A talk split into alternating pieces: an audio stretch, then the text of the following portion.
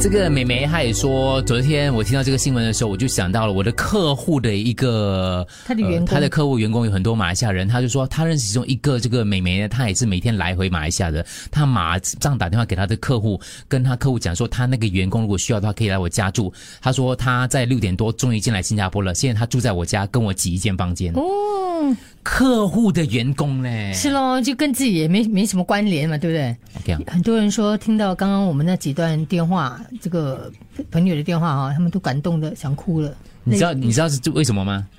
人性，嗯，就是你什么可以战胜恐惧跟呃这个任何一切东西呢？就是当你发觉有爱在人性这个东西里头，你自然而然会就就就很感动，很我们想感睡动的，对 他。想睡想睡。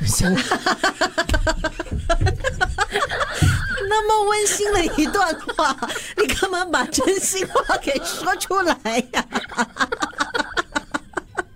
我营造的要死，播了那么多歌，刚才你一七姑娘句讲话什就么？破功 了。一个字就回了我一个早上的温暖。 我说这样子爱，这样的温馨，我就这样想睡，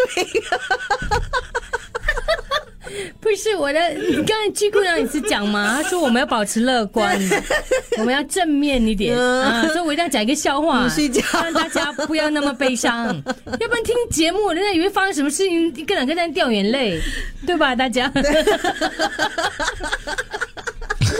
好笑啊！你 你本们来要讲什么？没有啊？ 你刚才本来要讲什么？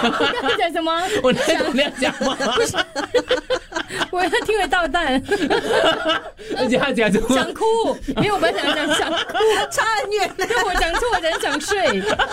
而且他讲完之后那种马上讲完讲讲错话的那种画面，嗯，你看大家哭了又笑，多开心一件事情！